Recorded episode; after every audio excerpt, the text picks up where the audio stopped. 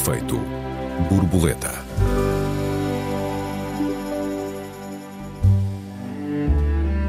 É um dos temas do ano onde acaba a proteção da segurança e começa o controlo das liberdades.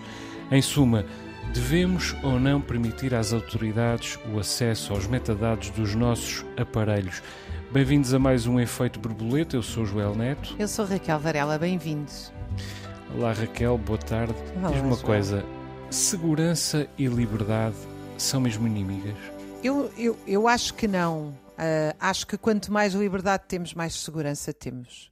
A ilusão de que a vigilância permanente. Mas a inversa não é todos- verdadeira também, Raquel. Hum, Não, eh, para mim não, porque eh, a liberdade, a autonomia das pessoas, se for uma liberdade essencial, material e não apenas formal, é o que lhes permite viver bem em cooperação na sociedade. Portanto, a, a- a vigilância securitária ah, das pessoas cria uma ilusão de segurança, que é falsa.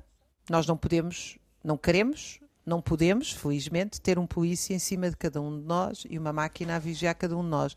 E, e- e tão, a mais, tão importante quanto isso, mais eu não diria, é que ah, eu penso que esta discussão só vem à praça pública porque há uma ilusão, para mim é uma ilusão, mas eh, para a maioria das pessoas é uma certeza de que o Estado, se for um Estado de bem, nos vai proteger. Portanto, dar poder ao Estado é, digamos, proteger mais a sociedade.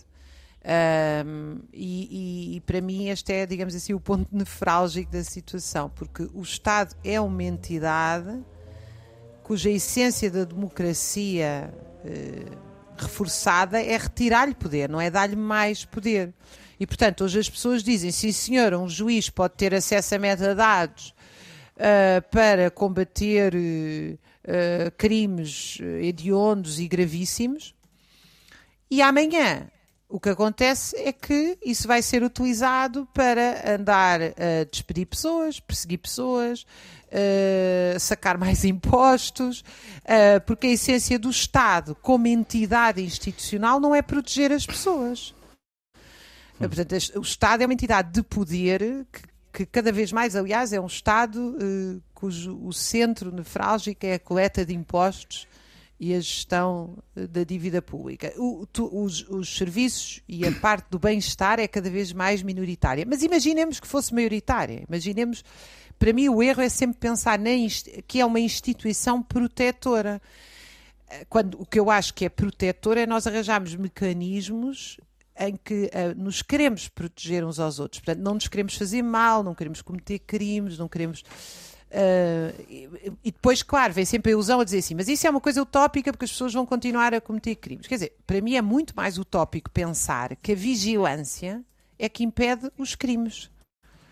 Sabes, Raquel, que, que hum, é- é- o argumento do Estado neste, no- neste âmbito é o mesmo argumento que, por exemplo, os le- legisladores americanos encontraram para criar a segunda emenda, que permite a utilização de, de armas e que, aliás, fomenta a utilização de armas ou livre acesso a armas por parte dos seus dos seus cidadãos. É a defesa contra o Estado, não é a defesa contra outro cidadão. O argumento é exatamente o mesmo que tu utilizaste.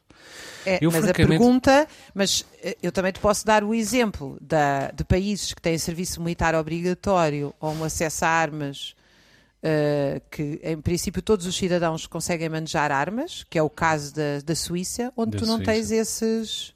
onde tu não tens as pessoas a disparar em escolas. Portanto, Onde tu não tens atentados em massa, não é?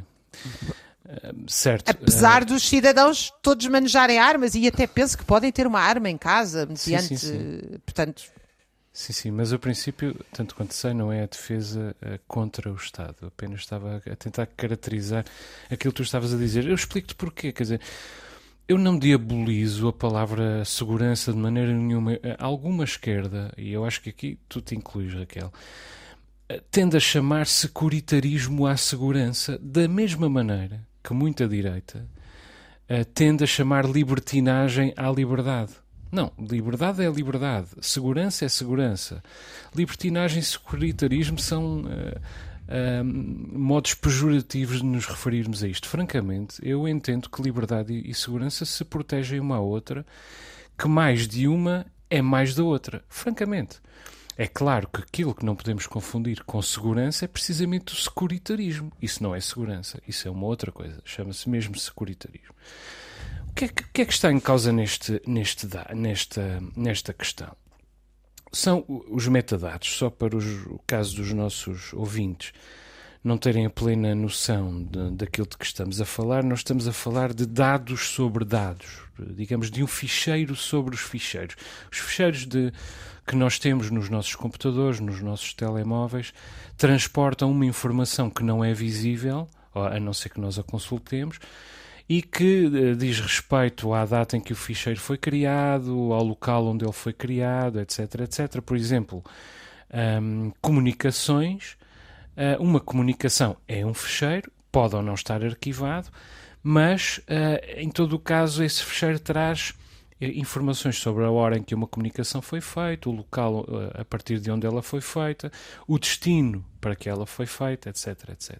Uma fotografia, por exemplo, comporta informação sobre quando foi tirada, em que data, em que local, etc, etc. No fundo, são informações que os fecheiros trazem sobre si mesmos. No, quando nós estamos a falar do acesso a metadados, estamos a falar, portanto, a, o acesso a essas informações sobre onde é que este fecheiro foi feito, quando, sempre que os há disponíveis, evidentemente. E isso só é possível uh, com o pedido de um juiz.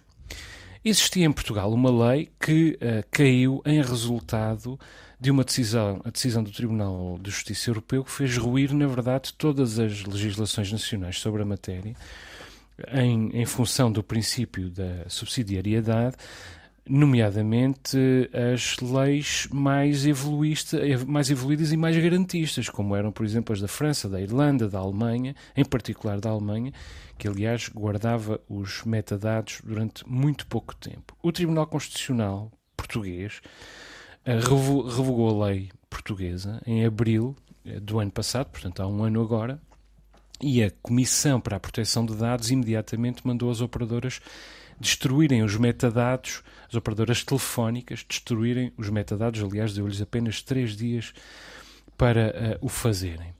A lei previa, na altura, que as operadoras guardassem os metadados uh, durante um ano, nomeadamente por razões de segurança e de um, eh, instrução judicial. O problema é que, entretanto, passou um ano e nada foi feito para reparar uh, este, este problema. Ou seja, neste momento existe um total vazio uh, legal. Os políticos, uh, se, uh, grosso modo, não têm feito nada porque estão a trabalhar na legislação. Uh, estão a trabalhar na revisão constitucional. A revisão constitucional não vai resolver este problema. De, espero ter tempo para explicar porquê. Um, e, entretanto, uh, polícias de, de 30 países reuniram-se em Lisboa, 25 eh, de forma presencial, mais 5 em presença remota, para discutir este assunto e exigir uma lei dos metadados, explicando que sem acesso uh, aos metadados é impossível evitar certos crimes, combater certos crimes.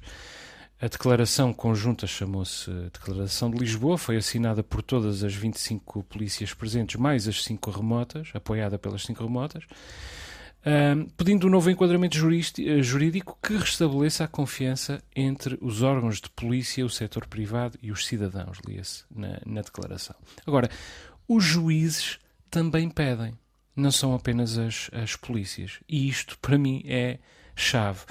A magistratura também pede que seja uh, escrita nova lei dos metadados que permita o acesso aos metadados, evidentemente com mandado judicial, para a prossecução dos fins da justiça. E eu estou persuadido, francamente, acho que se deve uh, legislar de novo, no sentido de, de, se permitir o acesso, evidentemente, mas é claro, sempre com mandato de um juiz de instrução criminal e apenas estando em causa determinados crimes, não é qualquer crime, evidentemente, que deve uh, ser alvo deste tipo de mandato.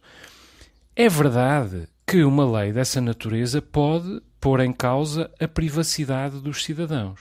Desde logo, põe em causa em abstrato a, a absoluta privacidade dos cidadãos e, em concreto, pode pôr em causa em grande grau a privacidade dos cidadãos. Agora, há mecanismos para evitar que isso aconteça. O que nós precisamos é de uma boa lei. Como precisamos de uma boa lei em todas as matérias. Todas as más leis uh, são propiciadoras de abusos ou de mau funcionamento da justiça em geral. Mas repara bem, não é um bocadinho ingênuo da tua parte achares que uh, o que nos falta é uma boa lei, quando nós sabemos que temos N boas leis que são sistematicamente ou não cumpridas, ou não fiscalizadas, ou não. Ou seja, não são boas leis. Não, é um bocado uma... não são boas leis. Leis que não podem ser aplicadas ou que, ou que não são respeitadas, não são cumpridas ou não são fiscalizadas, não são boas leis. E eu exijo boas leis. Nesses casos também. Se me disseres uma a uma quais são as leis que não são cumpridas, não são fiscalizadas, etc., eu vou-te dizer uma a uma, quero uma boa lei, quero uma Mas boa repara, lei, quero uma o boa problema lei. é o seguinte, quando os polícias dizem que não conseguem aos juízes, ou enfim, à instituição, eh, instituições legais e jurídicas dizem que sem acesso aos metadados não conseguem combater uh, alguns crimes, eu vejo uh, publicado nos jornais que uh, na Polícia Judiciária chegam a levar dois anos para ter acesso à, a uma, à identificação de alguém do ponto de vista informático. Uh, porque não têm pessoas suficientes a trabalhar. Ou seja, uhum. eu tenho muitas dúvidas, muitas dúvidas, contigo. que, quer dizer, não consigo comprar a ideia de que o problema para se resolver determinados crimes é a falta de acesso aos metadados. Mas deixa-me ver, tentar perceber o que estás a dizer. Tu estás a dizer que porque as polícias não têm meios para aplicar a lei, então mais vale não haver leis? Não, não, não. Eu neste caso sou realmente contra a lei porque eu acho que a privacidade, digamos assim, eu acho que quer a Constituição norte-americana, quer a francesa, que aliás são as primeiras duas constituições uh, uh, revolucionárias Uh, estou a falar constituições no sentido geral, as duas fórmulas jurídicas revolucionárias contra o Estado, de defesa dos cidadãos contra o Estado, e portanto isso é um avanço extraordinário face à idade moderna anterior, em que. Nomeadamente um, podendo deter armas para se defender do Estado. Mas, mas repara bem, podemos discutir isso no outro dia e tenho de... todo o gosto. Tenho todo o gosto em fazê-lo. Eu continuo a achar que esse não é a questão é uma, mas é, a é a prova nos Estados Unidos. É a prova de que a lei não funciona, de que a lei é Mas mágica. o que eu acho é que nós temos que nos defender do Estado. E a defesa face ao Estado implica uh, um grau muito extenso, quanto a mim, aliás, nós não devíamos estar a discutir o acesso aos metadados, mas o contrário. É porque é que nós hoje, para nos relacionarmos com o Estado, temos que fazer uma data de serviços que o Estado se recusa a fazer, que é, estamos sistematicamente a preencher papéis supostamente para simplificar, quando o que nós estamos é a retirar, a dar mais trabalho a nós e a retirar trabalho ao, ao aos funcionários públicos, uh, mas, e, e, o que estamos a fazer secundariamente é atulhar as, os famosos, depois são os chats, os chats GPTs, etc., de informação e de dados. Portanto, eh, eu acho que a discussão interessantíssima seria a contrária. Quando é que nós vamos parar de dar dados ao Estado? Por exemplo, a questão do cartão, a simples ideia, há aí um movimento também de acabar com o dinheiro em papel. Isto significa que as pessoas podem ser Uh, identificadas sistematicamente. Dou-te já um exemplo. Quantos fundos de greve é que não existem feitos sem, sem, só com papel vivo para não poder ser identificado e reprimido? Estamos mesmo a chegar ao final da nossa primeira parte. Vamos fazer um curto intervalo. Já retomamos essa ideia exatamente no ponto em que a deixámos: o dinheiro em papel. Até já. Até já.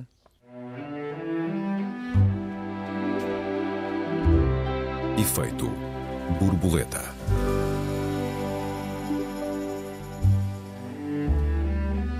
Efeito borboleta, segunda parte, esta semana discutimos os metadados e o acesso que a eles devem ou não ter as autoridades. Raquel, há pouco falavas do fim do dinheiro em papel, do putativo fim do dinheiro em papel e dos riscos que isso implica. Dando um exemplo de que uh, se nós quisermos doar dinheiro a determinadas organizações que o Estado não conhece ou não quer ou que a gente não quer que conheça, uh, não se pode. E, e repara, é tudo baseado na lei, não é? Dei-te o exemplo dos fundos de greve o Estado, com a sua força, e com uma lei, que aliás nem sequer é lei, é os serviços mínimos, tem proibido greves e quis atacar fundos de greve. Não conseguiu, quanto a mim, entre outras coisas, porque a existir esses fundos de greve, eles estão a ser feitos com circulação de uh, dinheiro entre as pessoas, uma vez que não há contas. Repara bem, isto que é pelo Estado considerado de legalidade duvidosa, em França é feito nas páginas oficiais dos partidos. Portanto, quem quiser em França dar dinheiro para o Fundo de Greve Nacional contra a reforma uhum. uh, das pensões, entra no site de um partido e, e doa numa conta. Uhum. Ou, se, qualquer, ou, seja, de qualquer maneira, é, é, apenas uma metáfora que estás a usar. Não, não, estou só a usar uma metáfora. Quer dizer, claro. Eh, eh, podia. Eh, estou a usar uma metáfora para chamar a atenção de uma coisa. Certo, Nem certo, tudo o que é legal é Exato, é legítimo claro. nosso ponto, do nosso ponto de vista. E o que nós estamos realmente a fazer é um reforço do poder do Estado sobre a nossa vida privada, porque a certa altura, com os nossos acessos à internet, com os cartões, etc., virtualmente, todo o Estado, e é o Estado, não somos nós, não sou eu nem tu, é o Estado, é quem tem poder coercitivo e repressivo, tem acesso a todas as nossas atitudes uh, e todas as nossas, to toda a nossa circulação. E a mim parece-me uh, muito perigoso. Dou-te outro, o outro exemplo dos sindicatos, por exemplo. Eu acho relativamente incrível que os estatutos dos sindicatos sejam sistematicamente vigiados e até questionados pelo Estado, quando os sindicatos são instituições privadas. Eu me quero associar com meia dúzia de trabalhadores fazemos uns estatutos e nós é que decidimos quais são as regras da nossa instituição. Hoje em dia, o Estado cresceu de tal maneira que diz: não, senhor, as regras são estas, estas ou aquelas. Portanto, a mim parece-me que o problema central é Estado a mais onde não devia estar. Certo. Se me permites voltarmos aos uh, metadados, Raquel, eu, eu acho que é neste tipo de matérias que nós realmente nos, nos distanciamos. Uh, em geral, eu diria que a segurança também é um direito fundamental, não é só a privacidade. A segurança também é um direito fundamental. E o que não é mesmo seguramente um direito fundamental é a impunidade. Eu acredito que há maneiras de a segurança e a liberdade não colidirem. Em geral e em particular neste caso. E em relação aos metadados, francamente, neste momento nós não temos lei nenhuma. As bases de dados foram todas destruídas. Já nem os seis meses que as, os, os dados que são conservados durante seis meses eh, podem ser uh, utilizados. Alguns magistrados ainda uh, autorizam a utilização desses metadados, mas a magistratura também já se divide. E, entretanto, o Ministério Público continua a pedir acesso a esses metadados, um, mas uh, muitos desses casos vão caindo. Repara, já nem sequer é possível detectar os IPs, nem os fixos, nem os dinâmicos. Isto é um faroeste neste momento. E é uma hipérbole garantista, uh, Raquel, do meu ponto de vista. Curiosamente, as escutas continuam legais. E do meu ponto de vista é muito mais uh, intrusivo porque as escutas têm que ver com o conteúdo das comunicações entre as pessoas. Os metadados têm apenas a ver com o local e o sítio a partir de onde foram feitos. São apenas esses dados que estão em causa. É uma espécie de geolocalização. Uma série de processos em instrução tem vindo a cair. Quer dizer, o primeiro caso foi o de um bispo acusado de pornografia um, em Valongo, tinha sido detido em outubro de, de, de 21, 2021, ficou oito meses em prisão preventiva e em junho saiu porque os metadados com que tinha sido recolhida a informação que o tinha levado à, à prisão preventiva deixaram de ser uh, legais. Um bombeiro acusado de 18 incêndios em Alfândega da Fé e que também é suspeito de pornografia infantil uh, vai para casa porque a matéria é, foi recolhida através dos, dos metadados. Pedro Verdelho, o diretor do, do Gabinete de Cibercrime do, do Ministério Público, explica que, explicou há dias que a invalidade dos metadados já destruiu dezenas de casos de pornografia infantil. E depois há as prescrições no horizonte, porque os processos podem, alguns deles, ser investigados sem metadados, mas demora tanto que as prescrições são inevitáveis. Nós falamos, neste momento, das, das prescrições do caso José Sócrates, que são chocantes, mas há uma série de outros casos nas mesmas circunstâncias. E depois há processos até julgados que voltam para trás, como foi o caso das condenações do assalto de, de tancos. E outros que podem voltar, como o caso da condenação do, do Pereira Cristóvão, antigo uh, dirigente do, do Sporting, também antigo, antigo polícia. Também há casos em sentido contrário e que vale a pena acompanhar. Por exemplo, os, os putativos homicidas do, do rapper David Mota, no Cacém, foram condenados a 23 anos de cadeia e a defesa alega que a invalidação dos metadados está a impedi-la de provar a inocência deles. O Supremo Tribunal de Justiça não aceita avaliar uh, os metadados, a defesa vai recorrer para o Tribunal Constitucional. Vamos a ver o que acontece. Vale a pena acompanhar este caso. Agora, haveria sempre casos com este género de, de alegação, uh, até explorando a confusão um, que há, uh, com ou sem razão de ser, que há nesta, neste setor. Os erros judiciais acontecem, com ou sem uh, metadados. Cada um deles é infinitamente lamentável. Agora, os, os, os, os, erros acontecem com ou sem metadados. E não é caso, do meu ponto de vista, para este caso nos levar a ter medo dos metadados, porque os metadados não têm nenhuma possibilidade de levar as pessoas sumariamente à prisão são, são só provas circunstanciais que depois são avaliadas em tribunal. São provas circunstanciais que apenas são recolhidas com a autorização do tribunal e que depois são dirimidas em tribunal. E repito mais uma vez, nem sequer está em causa o conteúdo das comunicações. Neste momento, os metadados não, ser, não podem ser utilizados para investigar o ciberbullying, a pornografia infantil, a exploração sexual, os ciberataques, tudo coisas que, por definição ou por natureza, ocorrem uh, online. Quer dizer, nem sequer é possível saber onde está o suspeito. E, portanto, nunca vamos saber quem, uh, quem é a pessoa. Simplesmente, a maior parte das vezes, não é possível investigar. E quando é possível, apesar de tudo investigar sem os metadados, o processo é extremamente lento, repito, e com grandes possibilidades de prescrição. Paradoxalmente, mais uma vez, tal como as escutas, nós podemos aceder a informações, ou seja, o tribunal pode requisitar informações, as polícias podem requisitar informações através do tribunal da atividade fiscal das pessoas, da sua atividade na segurança social, da, da sua atividade bancária em todos os bancos, uh, sob a égide do Banco de Portugal, da sua atividade no âmbito do Serviço Regional de Saúde. Portanto, Pode-se saber tudo isso, se for preciso, por ordem de um tribunal. Não se pode uh, saber onde é que uma chamada uh, foi feita e a que horas e com que destinatário.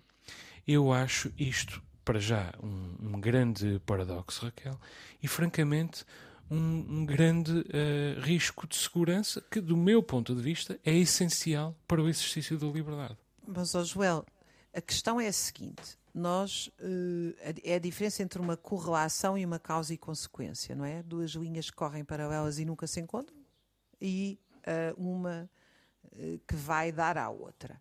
Eu tenho muitas, todas as dúvidas, aliás, em concordar que é a falta de acesso aos metadados que permite a prescrição do processo do José Sócrates. Não, não, mas eu não disse outros... isso. Eu não disse isso. Sim, disse claro, mas estou a dizer, ou que uh, vão para o lixo não sei quantas investigações de pedofilia, etc.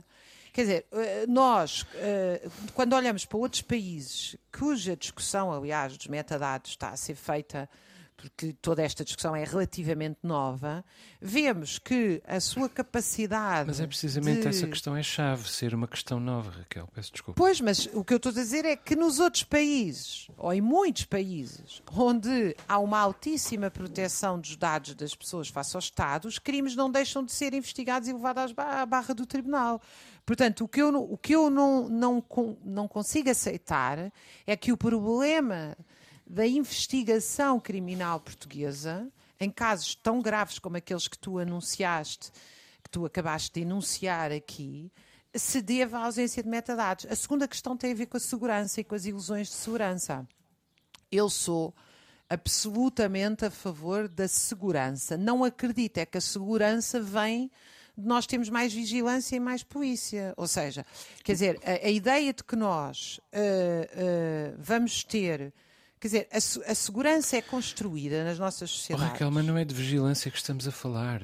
É de é, meio é de da prova. Possibilidade, é da possibilidade do Estado saber mais sobre ti, quando não. já sabe demais, na minha opinião. Uh, já sabe muito é, mais é, do que É da possibilidade de, no caso tu ser suspeita de um crime de determinada gravidade, de grande gravidade, na verdade, apenas nesses casos, o Estado poder saber mais do que aquilo que sabe sobre a tua atividade. É, é disso que estamos a falar sempre que estamos a falar de um, de um processo em tribunal, Raquel. Mas a questão é justamente essa: é, é aceitar uma maior intervenção do Estado em nome de uma imagina, em nome de uma garantia de segurança, mesmo assim eu não aceitaria, mas de uma hipotética garantia de segurança. Porque enquanto nós tivermos as causas que geram, que geram os crimes e a incapacidade de os resolver, e essas causas permanecem, nós podemos ter todas as leis de vigilância que elas vão ser usadas, é o meu argumento aqui contigo, cirurgicamente contra opositores, uh, como arma política, como, como se vê, aliás, repara Uma bem, boa todos lei nós não em pode Portugal, ser usada contra os opositores. Nós em Portugal estamos sistematicamente, sistematicamente afogados em notícias, não é de agora, não é dos casos e casinhos, é de há muitos anos, em notícias de corrupção e de uh, um, um tráfico de influências e outros problemas gravíssimos. Esses casos só vêm a lume quando há algum interesse político de atacar X ou Y ou algum jornal envolvido nisto que também tem interesse nessa questão. Ou seja, o que é que nós vemos? Vemos que apesar das leis estarem lá, uh, o Estado não dá garantia nenhuma de utilizá-las em favor dos cidadãos. E esse é o princípio, se tu quiseres, que aliás é o princípio francês que eu reivindico inteiramente, é o nosso princípio saudável da desconfiança do Estado. É o princípio de que o facto do Estado ter mais poder não o vai usar a meu favor. Raquel, eu acho que uma boa lei não é utilizada, nem consegue ser, não pode ser utilizada contra opositores políticos. Porque uma boa lei compreende, uma boa lei, repito, compreende também uh, uh, os seus próprios métodos de fiscalização, de fiscalização da sua aplicação. Tu dizes que, que, as questões são novas e essa expressão é chave, eu estou totalmente de acordo contigo. São novas e são muito mais complexas. Nós, todos nós somos sensíveis à, à velha frase do Benjamin Franklin, não é?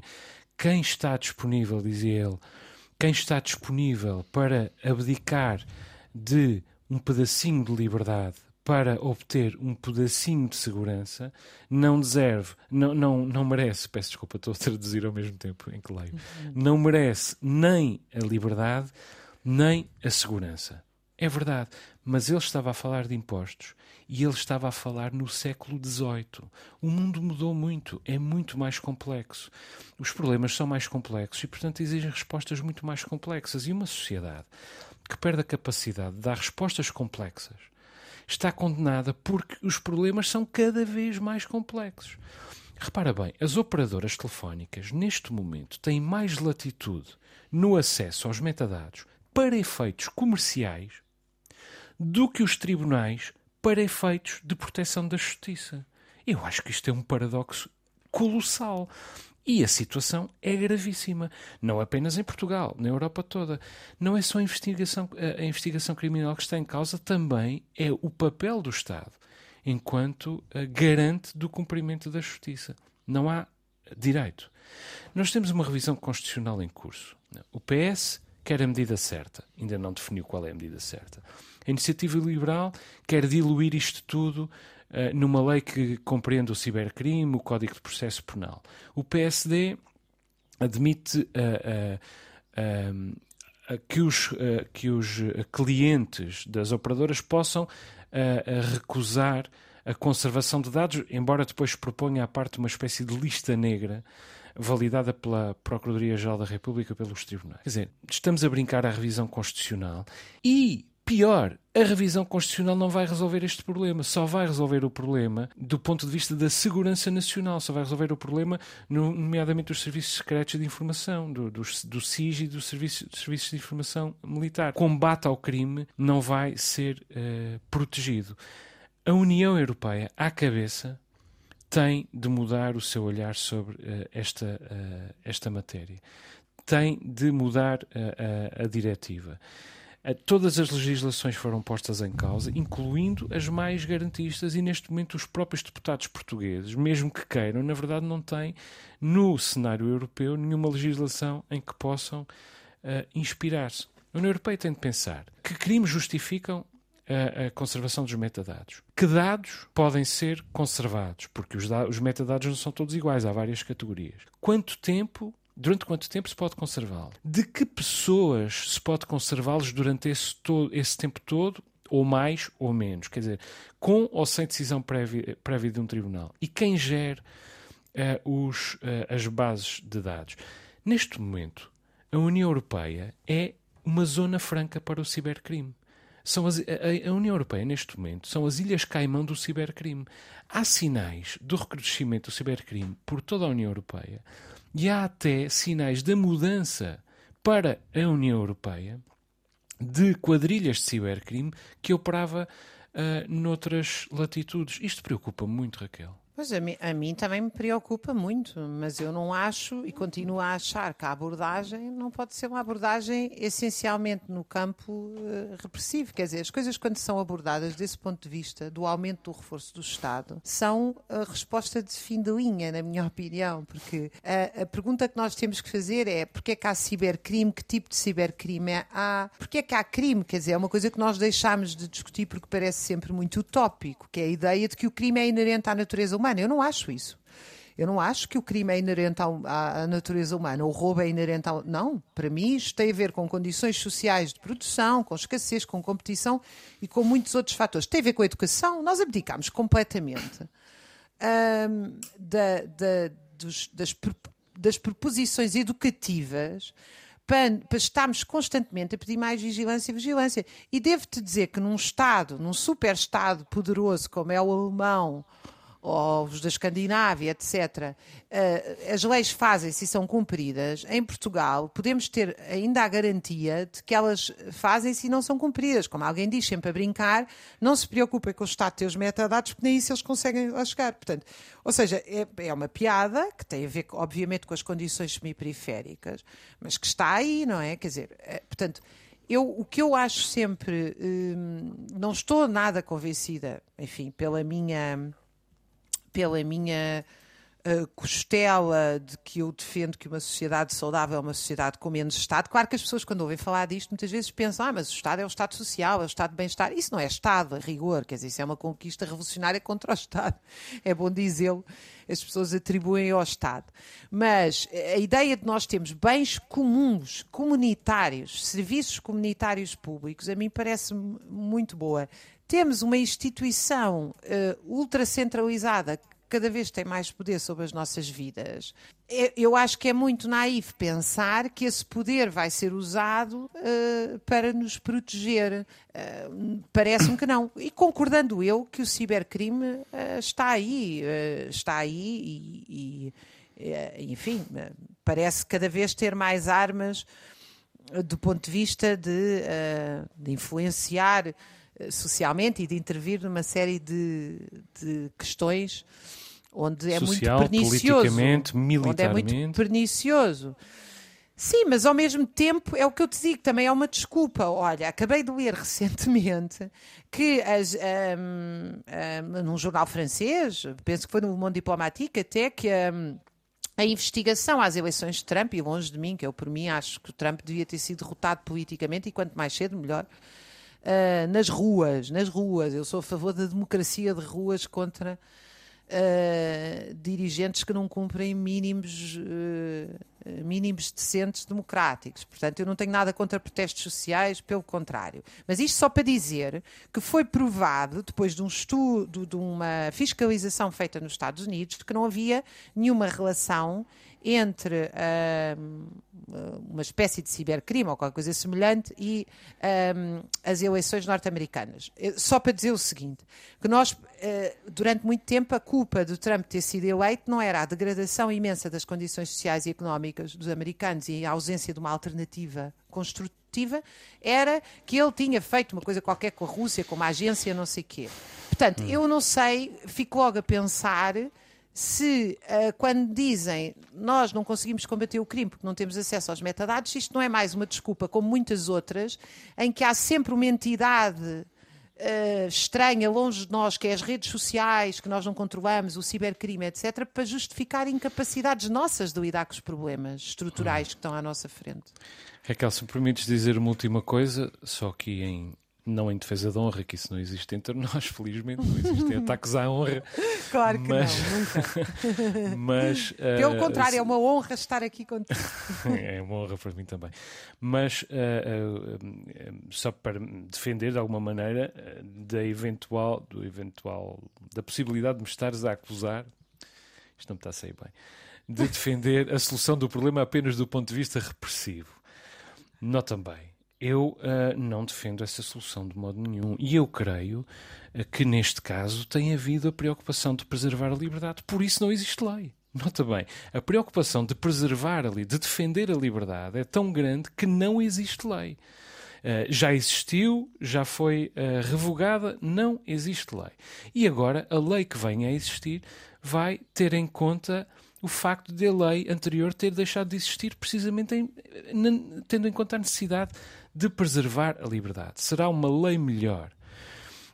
Eu acredito na liberdade acima da segurança, mas são ambos direitos uh, fundamentais. Temos de, de, de, preservar a liberdade e a privacidade. Essa tontice de quem não deve não teme, que é uma fanfarronice com um cheirinho profundamente salazarento do, do, meu ponto de vista, é o grau zero e a imbecilidade absoluta. Eu ouço Estamos isso. completamente de acordo. Exatamente. Estamos, lemos isso no, no, nas redes sociais, ouvimos isso nos fóruns radiofónicos e televisivos, sempre que se discutem estes temas. Isso é o grau zero. Agora, o que eu entendo é que é preciso terem atenção uma necessidade que neste momento é uh, evidente e depois é preciso ter um grande cuidado de fiscalização na aplicação dessa, dessa legislação e, inclusive, de condenação sempre que essa uh, legislação uh, for uh, mal utilizada. Agora, um Big Brother, eu não quero e não misturo isso, como alguns têm misturado, demagogicamente e, mais uma vez, com um cheirinho salazarento no ar, este debate com o debate sobre câmaras de vigilância ou bodycams acopladas aos corpos dos polícias. Isso do meu ponto de vista, não, Raquel. E agora eu gastei, infelizmente, o resto do nosso nada. tempo. Usaste com muita utilidade. Deixa-me só recordar os nossos ouvintes que têm à sua disposição o endereço de e-mail efeitoborboleta.rtp.pt. Perguntas, perplexidades, protestos, sugestões são todos bem-vindos. O Efeito Borboleta volta para a semana. Até lá, um beijinho, Raquel. Um beijinho.